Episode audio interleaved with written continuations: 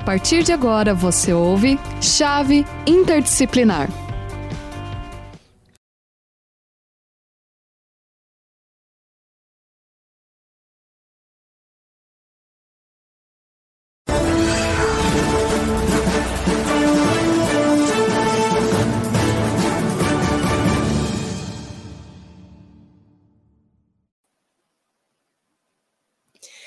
Boa tarde a todos que estão nos assistindo. Sou a professora Larissa, da área de linguagens cultural e corporal, e hoje estou acompanhada pelas super potentes professoras, a professora Marina Ágil, a professora Regiane Moreira, nossas professoras também da área de linguagens cultural e corporal, e nós estamos em mais um programa Chave Interdisciplinar, né, da Rádio Uninter, esse programa que traz sempre questões super contextualizadas, super importantes, né, das áreas de educação, das áreas de exatas, de linguagens, de humanidades, e hoje vamos falar sobre um tema muito importante para a área de linguagens cultural e corporal, mas para todas as outras também, que é a invisibilidade da mulher, as mulheres invisíveis, como que nós estamos, né, nesse ambiente de mercado de trabalho, nesse ambiente social, nesse ambiente educacional e claro, né, esportivo e artístico também, né? Como que nós estamos comparados aos homens? E nesse caso a gente não quer uma disputa com os homens, muito pelo contrário, né?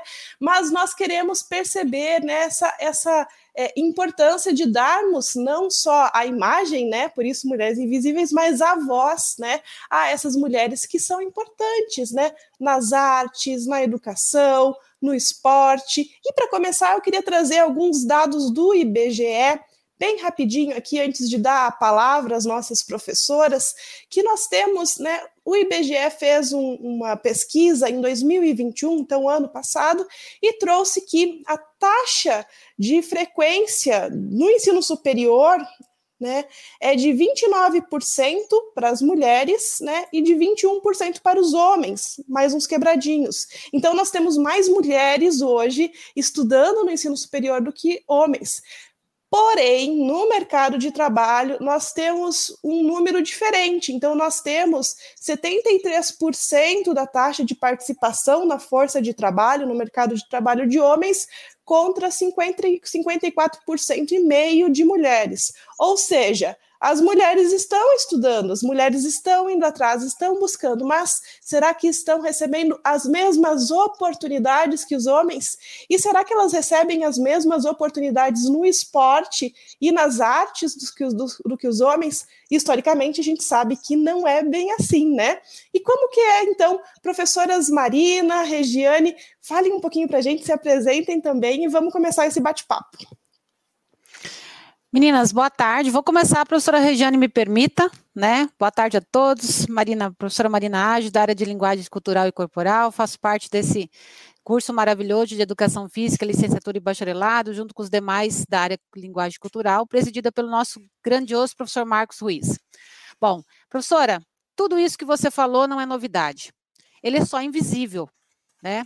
Tudo que você disse, esses dados que nós vamos trazer, que estamos debatendo, que vamos dialogar um pouquinho, e muito bem lembrado por você, nós estamos aqui competindo com o masculino. Não somos extremamente feministas ao ponto de falar quero isso, quero aquilo, quero outro. Queremos os direitos. E direito se fala, se trata, se dialoga, se discute. Né? E cá estamos nós para falarmos sobre isso. E eu fui jogadora de futebol por 20 anos, no mundo extremamente masculino, né? Há 25 anos atrás, quando eu comecei, né, já fazem 5, 6 anos que eu parei, há 25 anos atrás já era um mundo é, rodeado de, muito mas, de muita masculinidade. E eu vou dizer para você que isso está mudando. Está mudando, mas não mudou, está longe de mudar. Se a gente pensar em Europa, em países é, em desenvolvimento, né, em países desenvolvidos, como por exemplo a Europa e os Estados Unidos, onde a mulher joga futebol, alguns países da Europa alguns países da América Latina, onde a mulher tem total liberdade de jogar futebol desde a sua terrena infância. Então vamos pensar o seguinte: dentro desse universo todo é, que nós estamos falando de mulher, esporte e artes, nós não podemos jamais deixar de dizer que a história da mulher esportiva é a história vinculada à mulher social. Não existe mulher esportiva sem mulher social, porque o ser social é vinculado ao esporte. Né? Então, se nós não temos história na sociedade, obviamente nós não temos história no esporte também. E isso vem vinculado a uma história extremamente preconceituosa, machista, é, como diz o nosso amigo Bourdieu, que já está é, do outro lado, né, dizer assim, uma violência simbólica que paira e que a gente não enxerga, porque ela é velada, porque ela é uma violência que ela, aos olhos de alguns, elas não, ela não existe. Então, se nós vamos falar de mundo esportivo, vamos falar de mundo social, e professora Regiane, de mundo esportivo, mundo social e mundo artístico, estamos totalmente interligadas, correto? Com certeza. boa tarde a todas e todos, sejam muito bem-vindos aqui a, a, esse espaço. Um prazer enorme estar aqui com a prof. Larissa, prof. Marina, que são duas profissionais que eu admiro muito, tá? Além de serem mulheres fantásticas, são duas profissionais de altíssimo nível aqui, conversando com vocês hoje. Fico honrada de estar com elas. É, o que a professora Marina falou é um ponto muito importante, porque é, essa questão dessa, dessa violência e dessa invisibilidade feminina é uma construção social muito forte e que ela já foi ao né, com, justamente dentro aí da nossa própria história, naturalizada como normal, como comum. É normal, né, professora Marina, se falar que lugar de mulher não é num campo de futebol. É normal nós chegarmos numa exposição de arte, desde que arte é arte, primeira, nosso primeiro exemplo de corpo dentro do desenho é um corpo nu feminino, né? Que é a esculturazinha lá da nossa, da, da mulher de Inderdorf né? Então já é um corpo feminino desnudo. Então é comum nós é, percebemos a arte através da gente viu muito do corpo feminino representado, mas ainda temos bastante dificuldade para citar nomes de artistas, principalmente é, não estou falando aí do nosso período moderno e contemporâneo, que nós já temos né, um movimento é, é, indo de encontro a essa questão da, da invisibilidade, né, da atuação profissional, mas principalmente no, no, no início, dentro da história da arte. Né? Podemos jogar aí uma pergunta né, para os nossos, é, nossos ouvintes aí, é, dentro da, da, da, das disciplinas que vocês tiveram, da disciplina de artes, quantas vezes vocês estudam arte, ou estudam o esporte, ou a história do esporte, ou a história de um determinado, é, é, um determinado movimento a partir de uma profissional feminina, a partir é, do trabalho de uma mulher, né? Então, é, a gente entra num outro ponto aí, né? Que na verdade as mulheres estavam produzindo? Sim, estavam. Elas tinham ainda muito é, é, dentro de um ponto que é extremamente assim desigual, sim. Mas a gente tem um outro ponto aí que é quem é, mostra é, esse trabalho, quem divulga esse trabalho, ainda está voltado dentro de um olhar masculino, né? ou seja, eu vou falar especificamente críticos de arte, né, curadores e tudo mais. Nós temos, por exemplo, a primeira exposição que a gente conhece, feita só por mulheres no Brasil, num, num grande é, é, é, museu nosso, né, brasileiro, acontece em 1954. Pergunto a vocês, quem ficou sabendo disso dentro dos livros de história? da arte. Onde, est onde estão, né? Onde estão essas informações? Era, é, isso, era uma exposição feita somente por mulheres. Eles reuniram somente desenhistas, mulheres, em 1954, né? E, mas a gente não ouve falar. E outras exposições que aconteceram no mesmo período, mas que tiveram ali o público masculino, nós temos a referência e nós temos essa interferência justamente dentro da questão da história. Então, peraí, quem está contando essa história, né? Por quê? Porque, por que, que é essa divisão, né? Por que, que isso pode e isso não pode? Como a professora Marina falou, eu estou brigando aqui por é, direitos iguais, eu acho que nem é questão de direitos iguais, mas sim igualdade de direito. Né? Se a mulher Exatamente. estava presente, se ela estava produzindo, por que, que isso não é comentado? Né? professora, me, me, permita fazer uma observação. O, os nossos, nossos telespectadores, né? Não é que nós não existíamos, tá? Sempre, sempre existimos. existimos.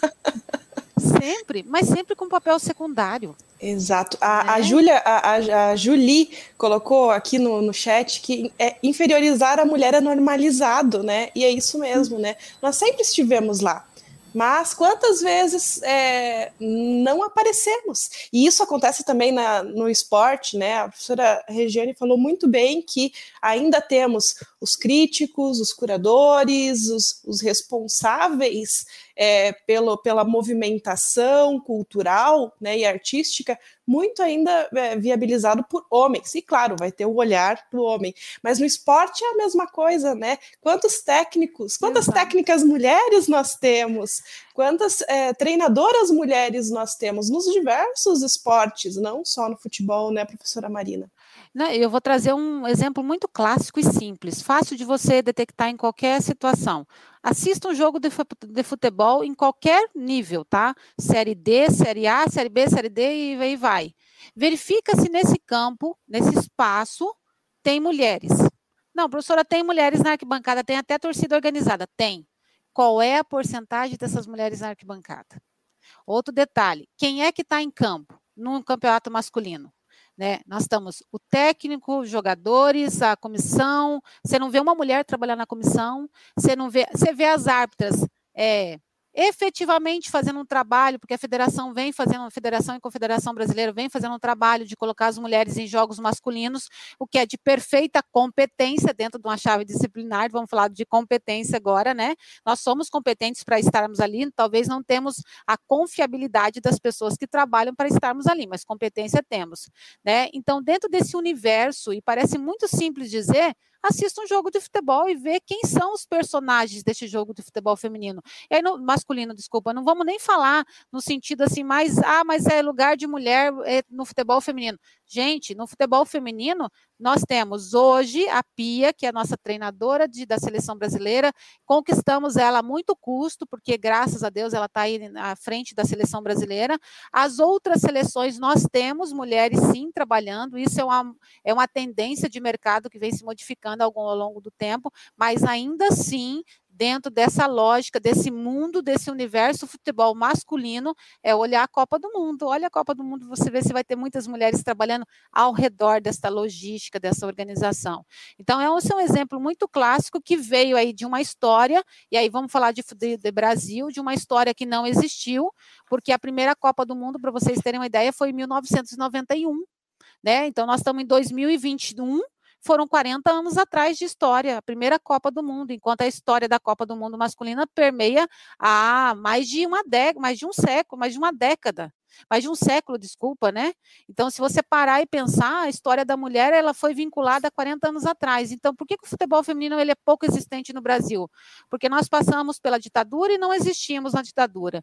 Tiveram algumas tendências ali a melhorar o futebol no Brasil e não, nós não tivemos. Tivemos o primeiro campeonato do Brasil aqui em 1986. Então, assim, pouco mais de 40 anos. Então, não me venha falar que futebol feminino não existia, porque nós não fomos deixadas existir. É diferente, não é, professora Regi? Parece que a gente fala isso e as pessoas estão alienadas dizendo, olha, mas o futebol feminino não cresceu porque é futebol masculino. Não. Desculpa, professora Larissa, não deixaram a gente crescer, é diferente. Não deixar. Antes da professora Regiane falar, só quero ler aqui mais um, um comentário, que é, que é, exatamente isso, né? Que a Julie coloca ali também que podemos salientar que nós mulheres estamos nos livrando do pensamento machista, pois no dia a dia, inconscientemente ou até mesmo consciente, temos atitudes que reforçam essa invisibilidade da mulher, né? Então, nós, nós, nós estamos ainda num processo, porque nós fomos criadas, não sei, professora Marina e professora Regiane, mas eu fui criada ainda numa, no, numa família e não, não culpo meus pais, não culpo meus, meus familiares, porque foram assim que foram ensinados também, mas de que o lugar da mulher é pilotando o fogão, né, esquentando a barriga no fogão e esfriando a barriga na, na, na pia, né, então é, é o espaço, né, esses, esses tempos eu estava lendo trazendo um pouquinho para a música, estava é, lendo um, um, texto de uma, de uma escritora que explicava que a mulher é, cabia o, o, o aprender a tocar piano, porque o piano é um instrumento caseiro, né? Você não pode carregar um piano para fora. Então, as mulheres ficavam em casa. Quando faziam apresentações, eram apresentações pequenas para os familiares, para aqueles que estavam próximos, né, da, dessa família. Mas ela não ia para a rua tocar, ela ficava em casa, né? E o que os homens aprendiam a tocar? Ah, aprendiam a tocar violão, aprendiam a tocar outros instrumentos que eram carregáveis. Só essa questão de poder carregar o instrumento para fora já nos mostra qual que é o nosso, qual que é a nossa posição, qual que é o nosso espaço. Nosso espaço é o espaço caseiro, é o espaço doméstico. Né? Agora sim vou deixar a professora Regiane falar. Ou seja, o espaço controlado, né, professora? Exato. É o espaço controlado ali. Então, é, é, é interessante é, é, pensarmos sobre como essas construções elas vão é, é, adentrando dentro desse nosso universo, que como a professora falou, a gente torna praticamente como se fosse algo naturalizado. É bonito, né, ver uma mulher pianista. Esses dias mesmo eu assisti um filme maravilhoso que falava sobre a primeira maestrina que nós temos, né, que, que a gente tem é, é, registro na história de toda a dificuldade dela, Antônia, na verdade, tem um filme muito interessante, e fala justamente sobre essa questão, né, de quanto ela foi é, impossibilitada de ser maestrina. Ela gostava, ela queria estudar, mas ela não podia sequer aprender.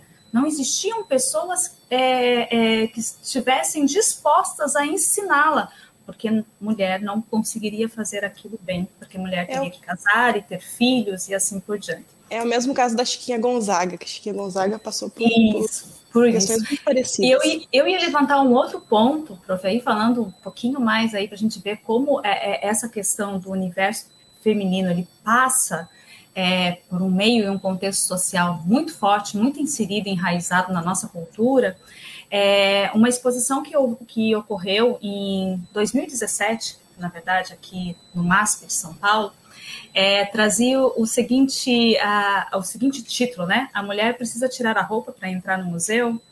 E eles fizeram uma pesquisa muito simples, muito básica, que era o número de representantes femininas dentro da história da arte. Por exemplo, dentro do acervo do Museu do MASP, quantas mulheres estão ali é, é, né, com, sendo representadas. Eles chegaram ao número de 5% dos artistas dentro do, é, é, da, da, própria coleção do MASP, 5% delas, dos artistas, eram mulheres. Em compensação, em termos de representatividade do corpo nu, 92% são de mulheres. Né? e apenas é, 5% de mulheres ali enquanto produtoras. Então, aí a gente vê, a partir desse dado, a gente percebe quem é que olha quem. Então, o corpo feminino, por isso que elas perguntam, né? O corpo feminino, é, a mulher precisa tirar a roupa para entrar no museu? Sim. Ela entrou no museu tirando a roupa, né? É, foi aí que ela conseguiu ser representada e vista. Mas quem é que vê isso? Quem é que representa isso? Eu acho que uma das buscas que a gente tem é justamente mudar esse panorama.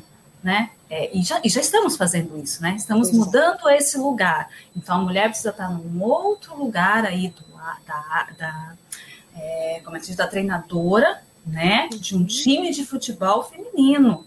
É lá que ela tem que estar. Ela tem que estar dirigindo os grandes, é, é os grandes centros esportivos aí, porque é a partir dela que vem esse olhar.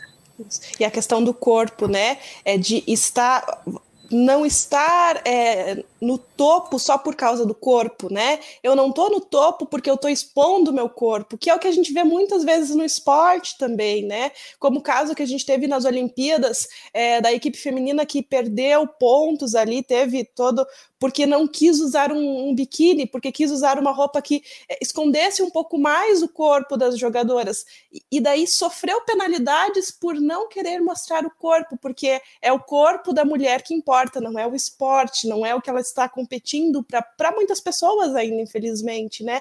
E é, o que a gente consegue ver também é, nos esportes com relação a, aos atletas, né? A gente tem, a professora Marina fez um levantamento que nós temos é, de 100 atletas é, dos mais importantes, a gente tem apenas três que são mulheres, né? Os outros 97 são homens, é isso mesmo, professora Marina?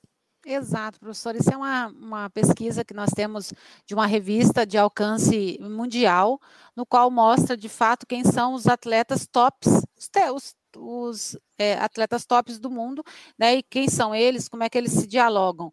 E aí nós tínhamos só três representantes femininas. Mas esse é um mundo esportivo, tá? Não é uma, uma surpresa esses dados. É, vou puxar um pouquinho essa questão da, do, cultura, da, do culto ao corpo no esporte, porque esse processo também passa pelo esporte, né? Nós tivemos aí alguns esportes que modificaram o, é, é, o uniforme das meninas, né, das mulheres atletas para a prática, porque isso era muito mais viável aos olhos dos telespectadores. Não é a performance da mulher que estava importando, não é ela treinar duas, três, quatro, cinco vezes por, por, por, por semana, mas o, o, culto ao corpo, né? Ela tá um shortinho, uma blusinha, isso mo modela o corpo. E a gente vê isso no masculino também, tá? Cada vez mais você vê jogadores de Copa do Mundo com roupas mais estreitas, mais apertadas, porque de qualquer forma aquilo chama a atenção das pessoas que estão assistindo, porque eles têm corpos esculturais né? E isso faz toda, faz toda, é, toda a diferença na hora de você colocar isso como audiência. Eu tive uma situação num, num, num time em Araraquara, interior de São Paulo, bem nos últimos anos que eu estava jogando em 2013, 2014, e uma, uma emissora de grande porte no Brasil veio fazer uma entrevista conosco. É, era entrevista porque nós estávamos ali no auge, estávamos fazendo a final da Copa do Brasil, final da Copa do brasileiro, então tinha muita notícia para dar. É, e na, nessa entrevista, parece que é muito própria, né? Elas reúnem todas, as, as emissoras reúnem todas as atletas e vai perguntando as dificuldades. A gente já sabe quais são. É, e em algum momento tinha que fazer algumas, alguns takes é, na frente do espelho passando batom. E eu me neguei, gente, eu me neguei a fazer. E eu falei para a repórter, mas você veio atrás da Marina Performance, Marina Atleta ou da Marina que passa batom? Marina passa batom para jogar, não. A Marina soa, a Marina fica debaixo de sol duas vezes ao dia, que é de manhã e tarde, treinando parte física durante duas horas, alinhamento tático, alinhamento físico, alinhamento psicológico, para eu estar na final de um campeonato. E você vem falar para mim que eu passo batom? Batom é a Marta que passa, porque ela tem patrocínio da, da, da do Boticário e eu passaria também se eu fosse contratada para isso. Mas eu não passo perfume, não passo batom para jogar. Eu, Marina Performance, tem uma outra lógica, né? E aí eu me recusei a dar, é, a fazer a imagem, né? Porque eu já era mais velha, já era mais crítica, tinha um olhar diferenciado. E eu fui multada pelo clube tá? Por causa dessa situação na qual eu me neguei. Mas me neguei sim, meninas, me neguei e me negaria hoje, porque era a Marina que vai para campo, a Marina que estava jogando 90 minutos debaixo do sol, não é a Marina que passa batom e, e perfume, não. A gente passa o perfume. E não tem problema minutos. nenhum passar o batom e o perfume, mas são locais diferentes, são né, questões diferentes ali, situações diferentes, né? Professora Larissa, com 15 minutos o perfume não existe mais. Porque aquilo tá um calor, um, uma adrenalina, tudo está acontecendo ao mesmo tempo, meninas. Então, assim, veja, nós estamos falando de um assunto que é relacionado à, à sociedade, ao esporte e à arte, estamos falando da mesma lógica, porque na lógica do, da cultura, falamos na lógica do esporte, Exato. que fala na lógica social. Né? Parece que ela, a, as dificuldades só transitam nas áreas elas são existentes e elas só transitam nas áreas. Isso. E, e, como é importante nós, enquanto mulheres, termos atitudes assim, né? Atitudes, atitudes críticas, né? Que a gente realmente se, se coloque na, nessa posição de dizer, não, eu não faço isso porque não faz sentido na minha vida, na minha, na minha profissão, no, na, no meu caminhar, né? A gente precisa fazer isso cada vez mais, né? Eu lembro de um caso de uma jogadora de vôlei que, que reclamou, levantou toda a possibilidade de, de, é, de briga porque ela engravidou e ela estava sendo né, rechaçada pelo. Não rechaçada, mas ela teve perdas ali né, com o esporte, é, vôlei de praia por causa da, do, da licença maternidade. E nessa, nesse, nesse, nesse grito que ela deu, que utilizou as redes sociais, e que bom que hoje nós temos as redes sociais para isso, é, teve toda uma estrutura mudada, modificada, né, por causa dessa briga que ela teve, que a, ajudou outras, outras mães, outras atletas que gostariam de ser mães, para que mudasse é, a estrutura. Então, não é mais 12 meses, é 18 meses. Então, teve a, a diferença ali de quantidade de meses para que é, elas possam realmente se restabelecer depois da, da, gravidez e depois do parto. Então a gente precisa ter esse tipo de atitude, professora Marina. Que bom que você teve. Mas que é, pena é, que foi multada. Professora, é uma tristeza, porque parece que toda vez que alguém levanta a voz, você vira heroína. Nós não queremos virar heroínas, Exato. nem no, nem na na artes, nem na música, nem na educação, nem na, no esporte, queremos ser só ouvidas, ou seja, termos os nossos direitos garantidos, porque é, toda vez que você levanta a voz e toda vez que alguém é, morre por aquilo, por aquele ideal, coisa, você vira heroína, mas fica na história. Né? A gente precisa representar 52% das mulheres brasileiras que levantam todos os dias e vão trabalhar e vão fazer aquilo que elas querem, né? Exato. Essa invisibilidade tem que, ela tem que se findar em algum momento. A gente precisa tomar o nosso lugar na sociedade e empoderar, não sei se é a palavra empoderamento, mas assim, tomar lugar daquilo que nós é, sustentamos a nossa casa enquanto mulheres, enquanto é, pequenos papéis. Né? Não precisamos que uma heroína grite lá para que as coisas aconteçam. Professora Larissa, professora Regiane e todas que estão nos assistindo, nosso papel enquanto mulheres da sociedade é termos as pequenas atitudes que contribuam para as coisas melhorarem. Então, se eu critico uma mulher porque ela está com a roupa curta, eu faço o meu papel também de, é, de, de, de, de, de valorizar essa, essa, essa pontuação do que a mulher é, o que ela não é. Então, se pequenas atitudes mudam o mundo, fazemos as nossas. Exato, todas nós juntas, né, professora Exato. Regiane? Perfeito, ó, o, brilhante professor, é, o comentário da professora Marina é uma profissional que eu admiro muito, justamente por esse perfil e justamente por essa atitude que ela acaba aqui nos, nos dando, né, com os seus relatos e a sua experiência. É, a, as mudanças, elas não vão acontecer da noite para o dia. Nós estamos aí, querendo ou não, há mais de 100 anos, né, é, é, é, não é brigando por um espaço, não é isso, mas é tentando diminuir essas desigualdades que são muito crescentes e sim, somos nós responsáveis por 52% da produção nacional, pelo menos, né? Muitas mulheres aí são chefes de famílias e mantêm tá, a economia nacional, são profissionais que estão mantendo a economia nacional. Então, as pequenas atitudes, elas devem sim ser valorizadas. É nas pequenas coisas que a gente vai mudando, que a gente precisa mudar todo um pensamento, todo um pensamento geracional. E isso não é da noite para o dia, não é com simples, não existe nenhum dado aí é, é mágico que vai mudar isso. É através de pequenas ações. Eu vou levar, sou professora de arte na educação básica, quando eu levo para os meus alunos, eu levo as representantes femininas, para que eles saibam, em todos os períodos nós tivemos mulheres trabalhando na arte. Eu levo essas mulheres lá ok? Eu preciso levar isso para os meus alunos, para que eles saibam, ah, mas não está no livro. Mais um motivo, né? Se não estar ali, tem um motivo para não estar ali. Meu compromisso Exatamente. é mostrar para eles. Exatamente. Estamos chegando aos últimos dois minutos e a gente não pode terminar o nossa chave interdisciplinar sem da chave, né? Então eu vou colocar aí, vou colocar as professoras Marina e Regiane agora na corda bamba. Vamos lá, então. Professora Regiane, posso começar com você? A gente tem no, na chave começando com conhecimento, né? O C de conhecimento. O que, que a gente pode trazer dessa nossa conversa, então, como conhecimento? É, conhecimento. É, nós estamos aí, é, não, digamos assim, construindo sim um espaço mais igualitário e vale a pena é, conhecermos né, o que está ao nosso redor. Alguém relatou ali a experiência que ela tinha familiar da a sua Julia. avó, uhum. da sua mãe, ok? Olhem para essas mulheres que estão à sua volta, olhe para essas profissionais, as conheça, tira, né? Tira esse percalço de que, opa, a mulher não.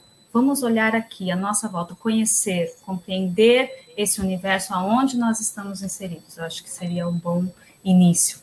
Legal. Professora Marina, o nosso H é de habilidade. O que, que a gente pode trazer como habilidade para essa nossa conversa? Isso, professora, é isso que nós estamos fazendo aqui. dezenas de mulheres nos assistindo na, na, no chat, nós aqui três discutindo, dialogando, a universidade permitindo o diálogo Tá? E a Uninter sempre teve de parabéns com isso, porque eu sou muito feliz, porque de todo o tempo que eu estou aqui na Uninter, a gente dialoga sobre direito de mulheres, seja nos programas da LCC, nos programas da educação e em outras áreas também. Dialogar, refletir, mostrar aquilo que nós temos de direito, aquilo que nós temos de deveres também, é, e dialogar é a melhor forma, porque para que a gente compreenda esse universo que a gente vive, é, que a gente repasse isso para os próximos, para os nossos, que são os nossos filhos, porque a partir dessa nova geração, aquilo que a gente reflete enquanto profissionais, enquanto mulheres para gerações mais novas, refletirão certamente para as próximas gerações. Então, diálogo e reflexão é indispensável. Perfeito. Professora Regiane, a de atitude. Ação. Ação, vamos lá, né? A atitude, ação. É, conhecemos tudo isso, estamos, é, estamos vivenciando tudo isso há muito tempo, então Vamos lá. Atitude, eu acho que é um ponto é, é crucial aí. É, não é simplesmente levantar uma bandeira, é entender o porquê que essa bandeira precisa ser levantada. Né? É o meu compromisso com as próximas gerações que vão vir, é o meu compromisso com as minhas filhas, com as minhas sobrinhas, com as minhas netas e assim por diante. Legal e com os filhos e netos também, né? Porque eles também têm que perceber essas mudanças. Com certeza. os homens, principalmente. É, professora Marina, vê de valores? Bom, o valor é o, é o é o mínimo que a gente tem que ter enquanto profissionais, enquanto mães, enquanto sociedade, enquanto esporte, enquanto artista, enquanto, enfim, enquanto social. Nós estamos ali falando de direitos, de igualdade, estamos que falar, temos que falar, temos que debater, temos que trazer esses, essas atitudes, né, esses valores, para que a gente consiga mudar a, aquilo que está ao nosso redor e aquilo que vai vir, que são as próximas gerações. Falar isso no contexto educacional, isso que nós estamos falando no contexto acadêmico, educacional, isso é primordial. As gerações precisam compreender todo esse conceito de tolerância, respeito e de direitos. Perfeito. E para terminar, nós temos o E de emoção, né? Emoções. Quais emoções que estão envolvidas nessa nossa conversa, professora Regiane?